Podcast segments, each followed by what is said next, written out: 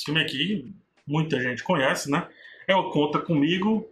Acho que a primeira coisa que a gente tem que fazer é entender o filme. Você que não assistiu o filme, nós temos aqui quatro, quatro colegas, quatro amigos. Eles embarcam numa aventura e aí no, no desconhecido para eles, eles vão acampar e tudo, né? Vão sair daquela cidade, cidade comum. A gente tem aqui, a, primeira coisa que a gente faz é uma cruz para ver o plano. Essa cruz está ótima? Para ver o plano como um todo, tá? Por que, que o agrupamento está desse jeito? Nada no cinema é por acaso. Nada no cinema é por acaso. Esses dois aqui, eles são mais interligados. Durante todo o filme a gente vai entendendo. E esses dois aqui, eles têm meio que um, um arquétipo comum, que é o do alívio cômico. Todos têm o, o drama, todos têm o seu momento de drama, mas esses dois aqui, eles são o, o, os alívios cômicos, né? E esses dois aqui são mais sérios. Só que aqui tem um aprendizado muito forte acontecendo nessa dupla, então por isso que eles estão aqui indo para um caminho. Segunda coisa é esse caminho aqui, ó. Né? Eles vêm de um caminho comum, tá vendo? O trilho. Teoricamente ele só leva para um canto. Eles convergem, ou seja, eles se juntam que é o que aconteceu. Eles se encontraram, eles se juntaram, eles foram na jornada, porém, toda jornada tem encruzilhadas. Toda jornada tem encruzilhadas, que é isso que está propondo aqui esse plano. Certo? Eles estão no encruzilhado. Obviamente eles não têm a discussão se vai para lá ou se vai para cá, porque não é o não é o sentido aqui da cena. Eles estão conversando sobre o fazer nesse momento. Mas lá no final do filme, e essa cena é muito marcante por isso, esse personagem aqui diz que nunca teve amigos como teve durante a sua é, os seus 12 anos de idade, né, sua infância. Que no caso são esses aqui que depois a amizade ela vai se perdendo com o tempo, né? As amizades de infância, elas se perdem com o tempo. Isso é o que? É o lance dos caminhos partidos. Então, os caminhos partidos fazem com que as amizades se percam, então por isso esse plano para esse filme se ressignifica, é memorável.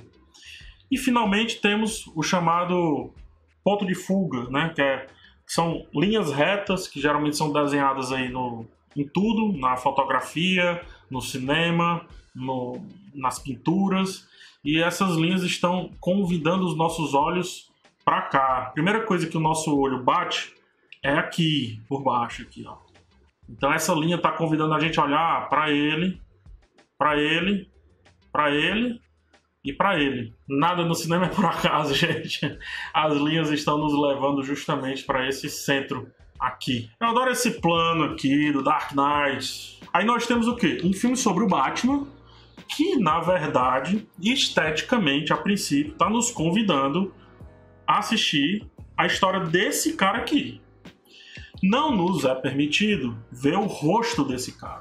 A gente não tem permissão ainda para ver o rosto desse cidadão. Nós estamos acompanhando, então por isso que é um plano de nuca. Chama assim, ah, faz aí um, um, uma tomada aí da nuca, acompanha o personagem, né? Então eu gosto de falar câmera nos ombros, porque a gente vai acompanhar esse personagem no roubo a banco que vai ter agora. Acho que o mais legal desse plano, de novo, centralizado, né? Só tem um personagem, então a gente tem que levar em conta que sim, tem que centralizar, mas o nosso olho ele vem para cá. Por que e como o diretor faz o nosso olho ir para máscara? A gente entende que é o Coringa. Quem é fã do Batman já sabe, quem viu o trailer já sabe, e estamos convidados a ver a história do Coringa. E é desse jeito aqui que o, o diretor faz, para a gente olhar para a parte de baixo do plano. Primeiro, ninguém olhou para cá.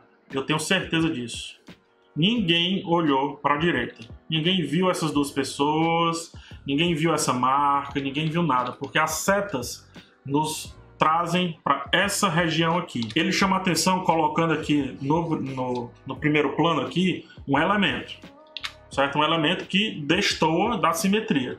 Então esse elemento aqui no primeiro plano aqui já chama atenção para esquerda. Então a gente já vem para a esquerda. O seu cérebro ele segue isso, pode ter certeza tem uma seta aqui já apontando para baixo.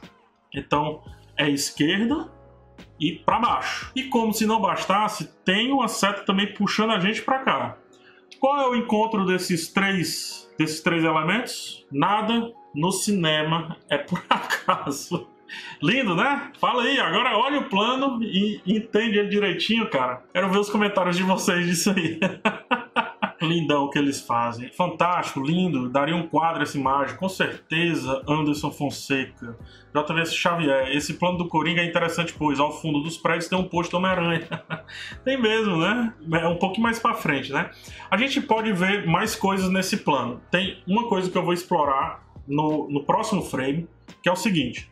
Perceba que a cabeça dele tá arqueada um pouco para lá.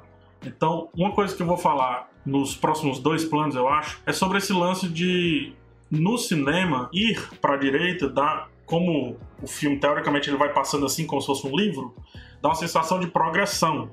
Ir para a esquerda dá uma sensação de que está voltando. E ele já está nos convidando, nos chamando para ação. Por quê? Porque todo o plano está enviesado para cá.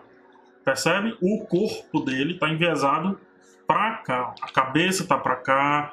Então, Primeiro, para onde é que a gente olha, né? Nosso olho vem para cá, já falei para vocês. Nosso olho vem para cá.